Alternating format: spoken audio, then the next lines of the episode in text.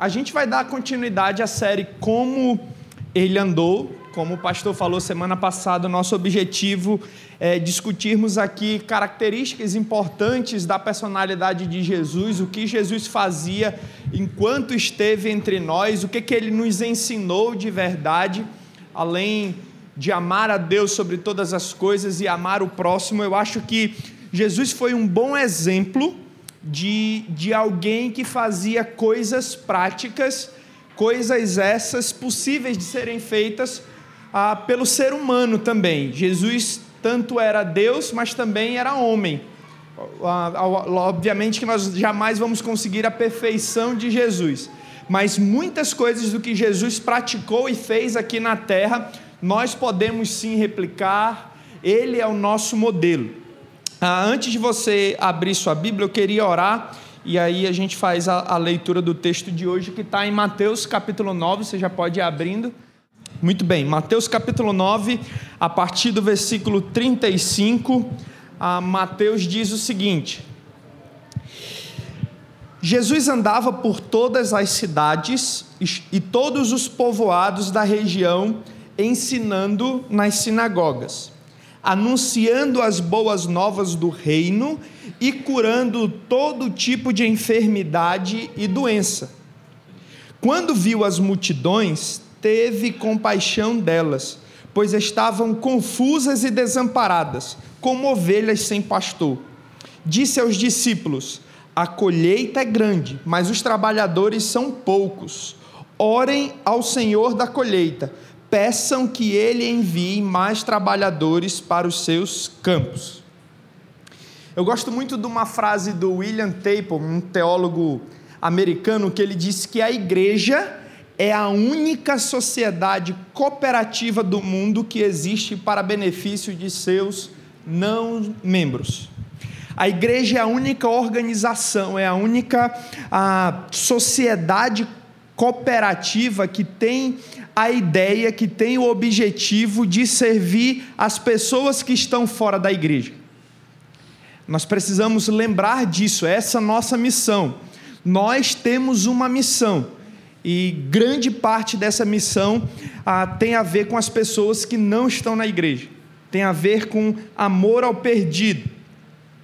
E a palavra de Deus diz que Jesus, quando tinha oportunidade, olhava sempre para esses perdidos. É isso que Mateus está dizendo aqui. Jesus, quando viu aquela multidão desamparada, confusa, sem norte, sem sentido, e você concorda comigo que muitas pessoas vivem assim hoje?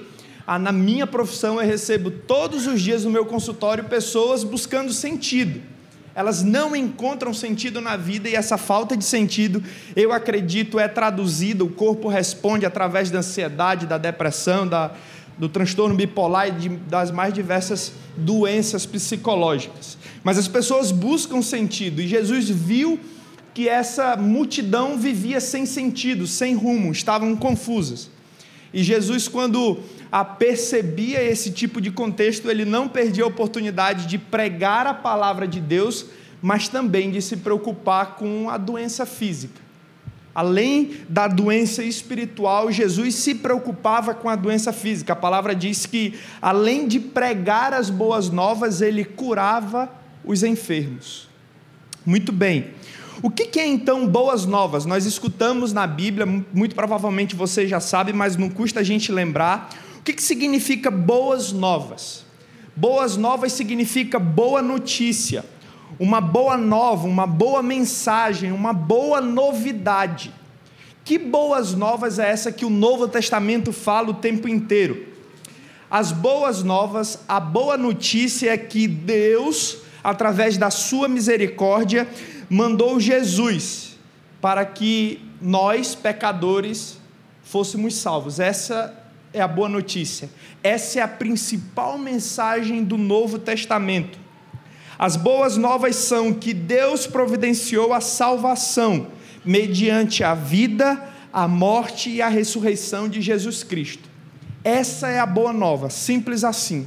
A boa nova é que Deus, através do seu amor, mandou Jesus para que você e eu fôssemos salvos. Essa é a boa nova.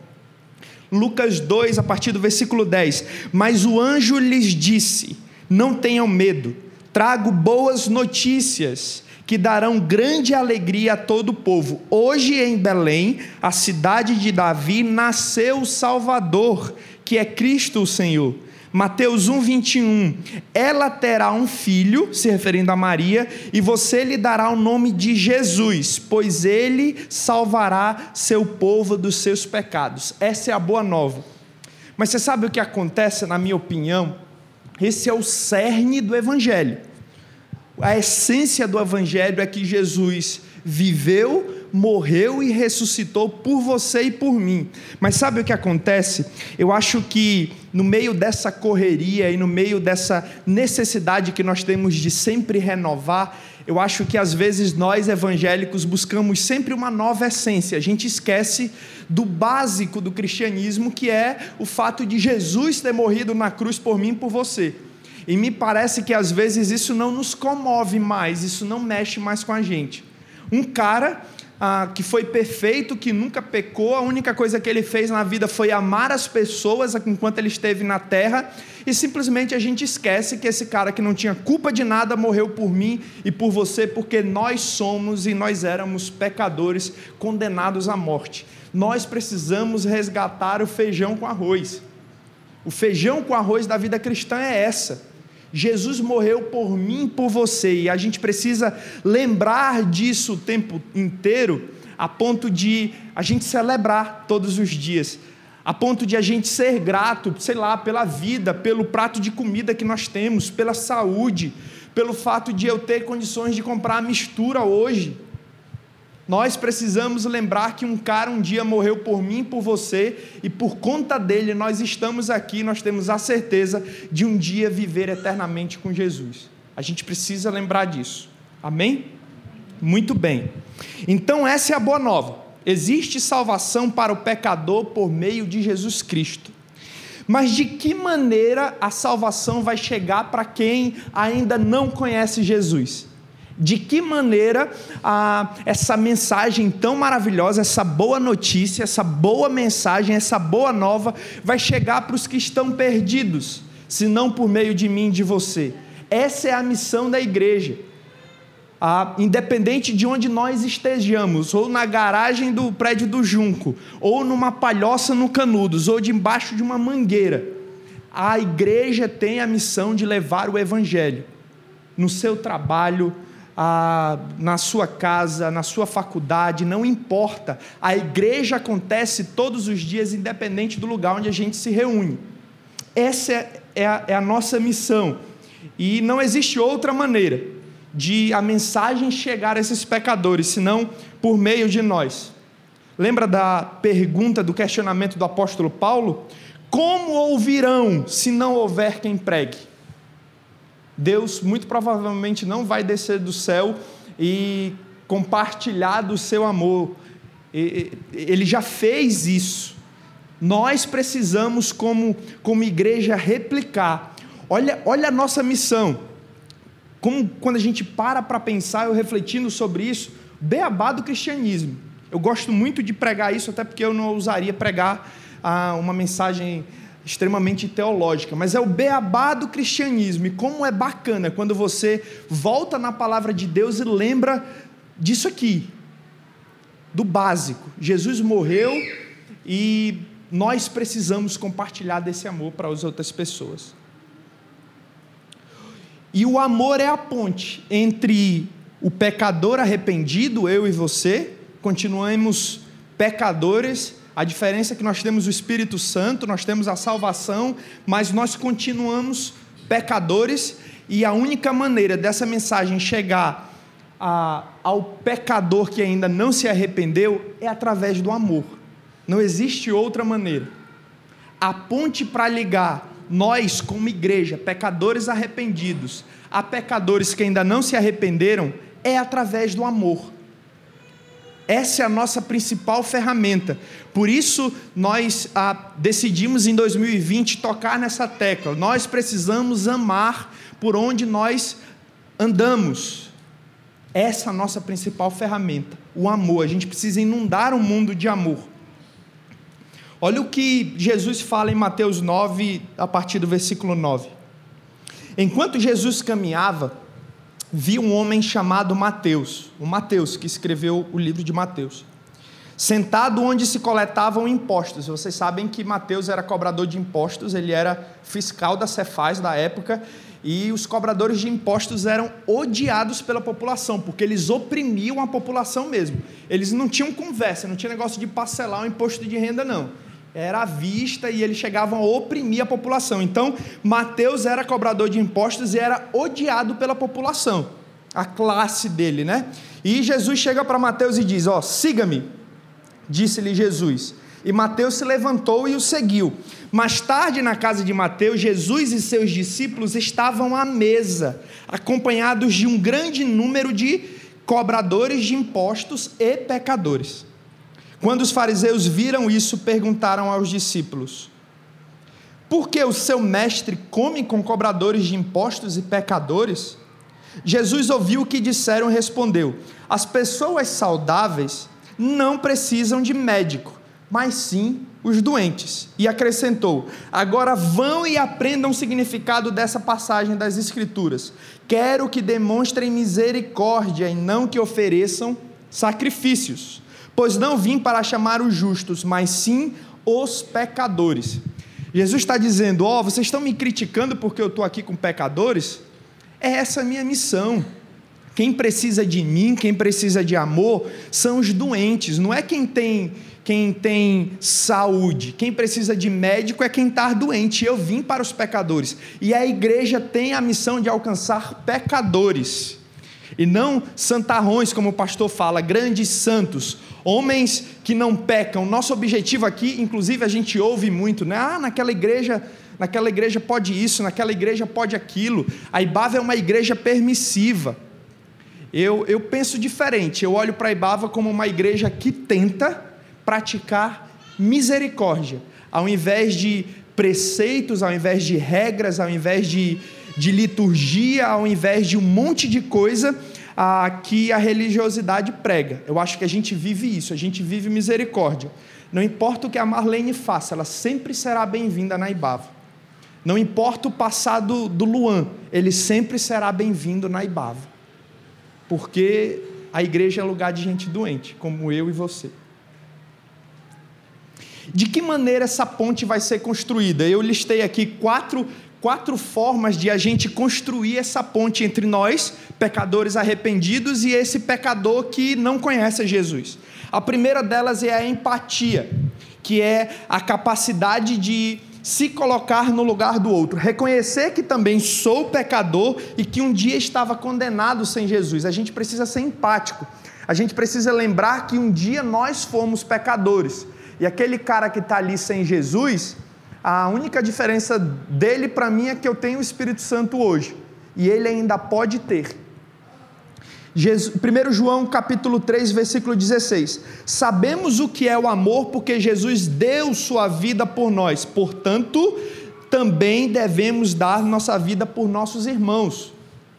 A Bíblia diz que nós devemos dar a vida pelos nossos irmãos. A Bíblia não diz que a gente tem que dar a vida só para quem é bonzinho, só para quem, é, quem merece, para quem é obediente, para quem pratica justiça.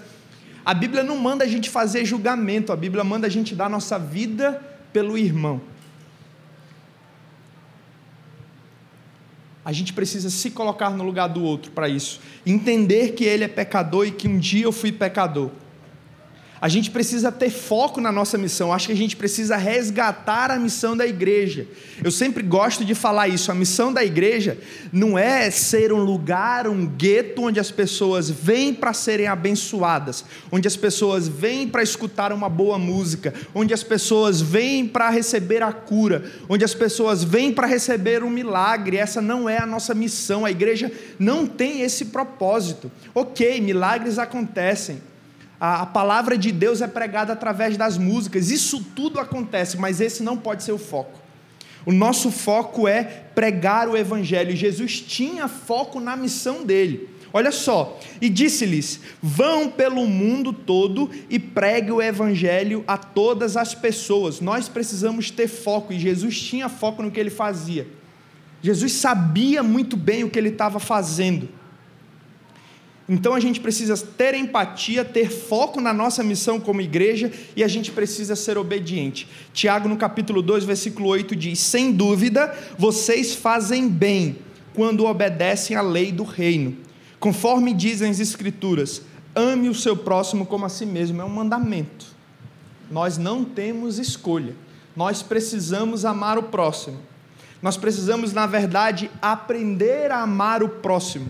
Eu acredito que o amor é um comportamento e, como qualquer comportamento, o amor pode ser aprendido. A gente julga às vezes as mães, a gente escuta no noticiário, mães que jogam os filhos na lata de lixo. O menino acaba de nascer, ele joga na lata do lixo. Meu Deus, como essa mãe é cruel. A gente julga.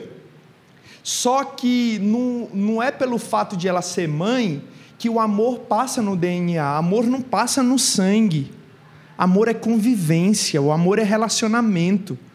Por diversas razões, ela pode ter, ah, não ter desenvolvido amor pelo filho. Normalmente isso acontece ainda dentro do ventre. A mãe começa a desenvolver amor pelo filho quando ela descobre que está grávida. E pode ser por diversos fatores que essa mãe não teve a oportunidade de construir esse amor. E, na verdade, o filho ah, é um, um encosto, uma cruz, um problema para ela e ela vai lá e joga, não ama. É uma coisa qualquer. É cruel, mas eu acho que não cabe a nós julgarmos. Não cabe a nós. Ela não está certa por isso, isso não justifica o que ela faz. Mas amor não passa no DNA. E a gente precisa. Por isso que Jesus, eu acho que tocou tanto nessa tecla, porque ele sabia que é difícil amar o próximo. Amem, se esforcem, amem, é um mandamento, se esforcem, aprendam a amar o irmão mala. Este é o meu mandamento, João 15, 12. Amem uns aos outros como eu amo vocês. E por último, esse amor só pode ser construído quando a gente, ah, de alguma forma, ter compaixão pelos perdidos, amor pelos perdidos. Quero que demonstrem misericórdia e não que ofereçam sacrifícios, como a gente leu, pois não vim para chamar justos, mas sim os pecadores. A nosso foco precisa estar em pessoas que ainda não conhecem Jesus. O que é mais importante para Deus então? Misericórdia pelo perdido ou sacrifício? Você acha que Deus se alegra muito mais por você porque você pegou a o carnê para ajudar na construção ou porque você ama o perdido? O que é mais importante? É óbvio que você fez muito bem em pegar o carnê, claro, se você tem condições de fazer isso, faça. Mas para Deus é muito mais importante você ter misericórdia pelo próximo. Eu acho que o carnê, na verdade, só tem validade na sua vida, você só consegue fazer aquilo de maneira integral quando você exerce misericórdia pelo próximo. Deus não quer sacrifício, Ele não precisa do meu sacrifício, do seu sacrifício. Ele precisa que nós o obedecemos através do amor ao próximo. Então vamos aprender, por meio do texto que a gente leu, de que maneira Jesus exercia esse amor pelo perdido. Primeiro, Jesus não perdia a oportunidade de pregar o Evangelho porque Jesus tinha um foco na missão dele, ele sabia que ele estava aqui para pregar o Evangelho. Então, qualquer oportunidade que ele tinha, ele pregava o Evangelho. No versículo 35 do capítulo 9 de Mateus que nós lemos, diz: Jesus andava por todas as cidades e todos os povoados da região, ensinando nas sinagogas e anunciando as boas novas do reino. Onde quer que ele andava, ele pregava: Ei, eu estou aqui creem em mim que vocês vão ser salvos. Ele não perdia a oportunidade. Quantas vezes a gente perde a oportunidade de exercer misericórdia pelo próximo? Jesus tinha absoluta clareza da sua missão. É incrível como a vida de Jesus fazia sentido para ele. Ele tinha foco na missão. Eu acho que Jesus ah, passou longe, longe de um quadro depressivo, porque a vida dele fazia muito sentido. Tem um texto em, em inglês de um, de um escritor americano, que aí eu fiz a tradução aí, porque eu não encontrei em português, aí eu mesmo fiz a tradução. Passa aí, Neto. O Mark Twain diz o seguinte: os dois dias mais importantes da sua vida são o dia em que você nasceu e o dia em que você descobre o porquê você nasceu. Os dois dias mais importantes da sua vida é o dia que você começa a respirar e o dia que você descobre por que, que você está aqui na terra. E Jesus tinha muito, muito sentido na vida dele, ele sabia por que, que ele estava aqui. Será que o sentido da nossa vida é trabalhar, se aposentar e curtir a Europa? Será que a nossa vida é juntar dinheiro, investir na bolsa e ter um rendimento alto? Será que o sentido da nossa vida é andar num carro legal, ter os filhos fazendo faculdade e ter o orgulho de dizer que seu filho se tornou doutor? Será que esse é o sentido da nossa vida? Ou Deus tem muito mais para nós? Jesus nasceu numa manjedoura. Jesus entrou em Jerusalém num jumentinho e mesmo assim, ele tinha muito, muita clareza, ele fazia isso com muita alegria, porque a vida dele tinha sentido. Jesus sabia o porquê de ter vindo ao mundo. Jesus sabia qual era a missão dele. Eu gosto também de uma outra frase legal desses caras que falam sobre motivação, mas que fazem muito sentido para mim. O Jordan Belfort ele diz o seguinte: se você der às pessoas um porquê, bom o suficiente, elas sempre vão descobrir o como.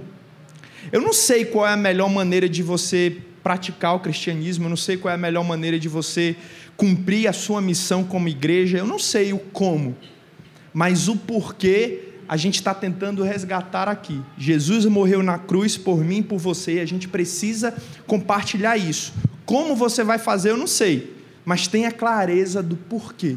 Por que, que você está aqui na terra? Por que, que você está aqui dia de quarta-feira podendo estar em casa assistindo o jogo, a novela, o jornal, seja lá o que for?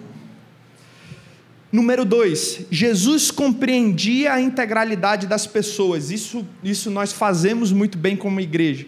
E eu aprendi muito bem isso com o pastor Márcio. Jesus entendia que os homens tinham necessidades fisiológicas, necessidades físicas e também necessidades espirituais. Nós somos integrais, nós somos uma coisa só. Essa divisão de mente e corpo não existe na prática. É, ou, talvez ela, ela foi construída para que a gente compreendesse melhor, mas mente e corpo funciona de forma integral, eu acredito nisso. E a Bíblia fala que Jesus, além de pregar as boas novas, ele ia curando todo tipo de enfermidade e doença. Jesus entendia que os homens tinham necessidade, necessidade física também. E além de pregar o evangelho, a gente tem a obrigação de ir numa comunidade carente e servir essas pessoas. A gente tem a obrigação de ter uma reserva de cestas básicas e doar para quem está precisando, às vezes para, os próprios irmãos da igreja, às vezes até a, e alguém do seu PG. E é tão bonito quando isso acontece na igreja. Quantos PGs, tem líderes de PGs aqui, quantos PGs já não se juntaram para pagar a energia do irmão? Isso é igreja. O irmão está com necessidade. Quantos irmãos não se juntaram aqui, pegaram as roupas usadas do seu guarda-roupa e doaram para uma família? Quantos irmãos aqui não se juntaram como PG para fazer uma cesta básica e abençoar o irmão? Isso é igreja. O PG acontece quando a palavra de Deus é exposta, mas quando também a gente supre a necessidade do outro, exatamente como Jesus fazia. Ele pregava as boas novas, ele se preocupava com o espiritual, mas também se preocupava com a necessidade física das pessoas, e nós precisamos fazer isso. Jesus condenava condenava fielmente, claramente, veementemente o que os, os fariseus faziam. Os fariseus eram os doutores da lei, eram os bispos que tem hoje aqui na, no Brasil bispo, apóstolo, tem as, a galera não quer só mais ser pastor, eles querem ser bispo, apóstolo e diácono, pajé, cacique, tem várias, há vários títulos. E Jesus condenava isso. Os líderes religiosos na época de Jesus mostravam total falta de preocupação pelos pobres e necessitados. Esses líderes foram descritos como amantes do dinheiro. É muito diferente do que acontece hoje. Jesus condenava porque os fariseus se preocupavam muito mais em arrecadar do que suprir a necessidade dos pobres. Ah, Jesus criticava porque os fariseus devoravam a casa das viúvas, que estavam mais interessados em guardar suas tradições ao invés de cuidar dos idosos e necessitados. Lucas 16, 14. Os fariseus que tinham grande amor ao dinheiro ouviam tudo isso e zombavam de Jesus.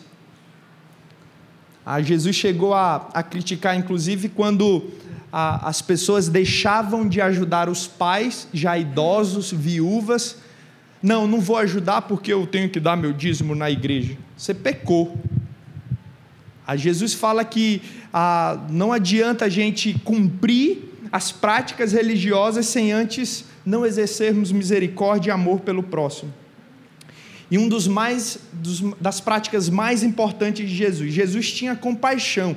Você sabe o que é compaixão? Existe uma diferença entre compaixão e amor. Compaixão é um sentimento piedoso ah, de simpatia para com a tragédia pessoal do outro.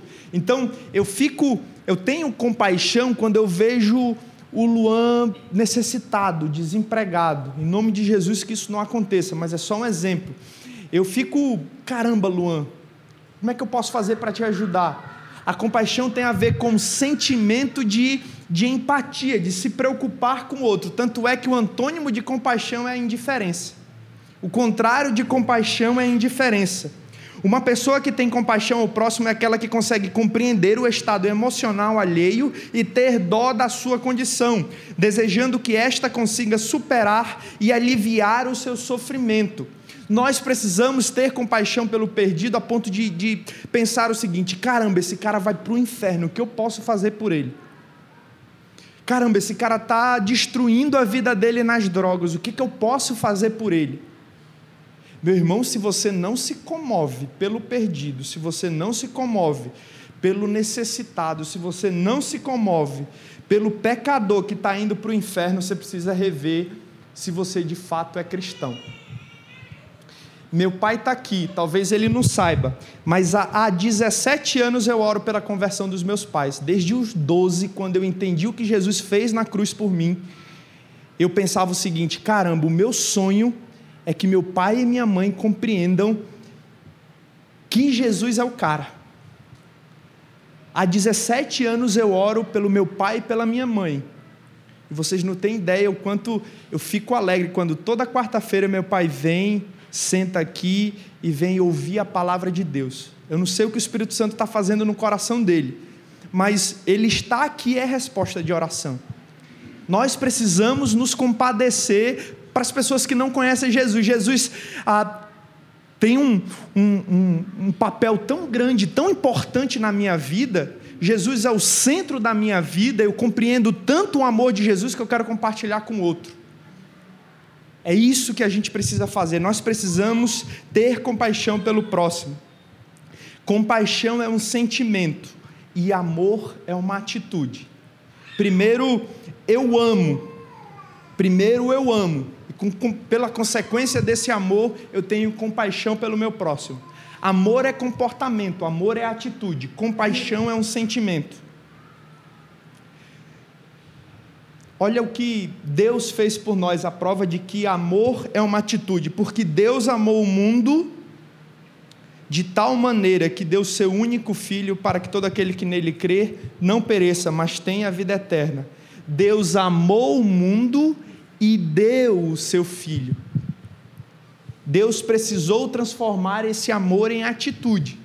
Ele podia simplesmente dizer: Não, galera, eu amo vocês, vivam aí em paz, que eu, eu amo vocês. Mas ele precisou demonstrar esse amor através do seu filho. Amor é ação. Para concluir, nós precisamos andar como Jesus andou. Você não precisa pregar a palavra, você não precisa falar muito bem, você não precisa conhecer a Bíblia de trás para frente. Você só precisa ter compaixão pelo perdido. Dessa forma, a sua missão é exercida. De alguma forma, dessa forma, o amor de Jesus chega até as pessoas e você cumpre a sua missão como igreja.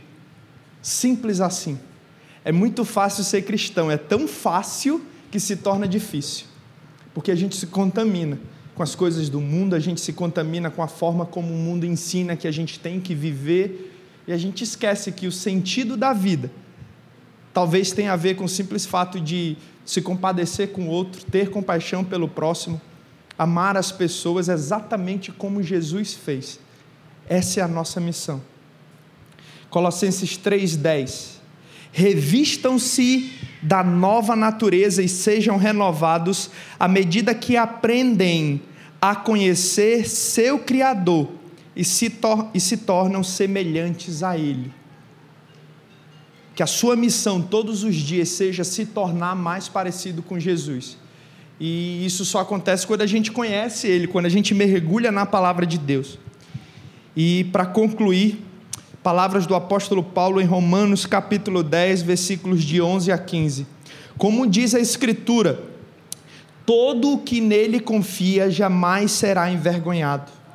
Não há diferença entre judeus e gentios pois o mesmo Senhor é Senhor de todos e abençoa ricamente todos os que o invocam. Porque todo aquele que invocar o nome do Senhor será salvo. Como, pois, invocarão aquele em que não creram? E como crerão naquele de quem não ouviram falar? E como ouvirão se não houver quem pregue? E como pregarão se não forem enviados? Como está, como está escrito: como são belos os pés do que, dos que anunciam as boas novas. Que seus pés se tornam belos, se tornem belos, como foi o de Jesus, que a gente aprenda como ele.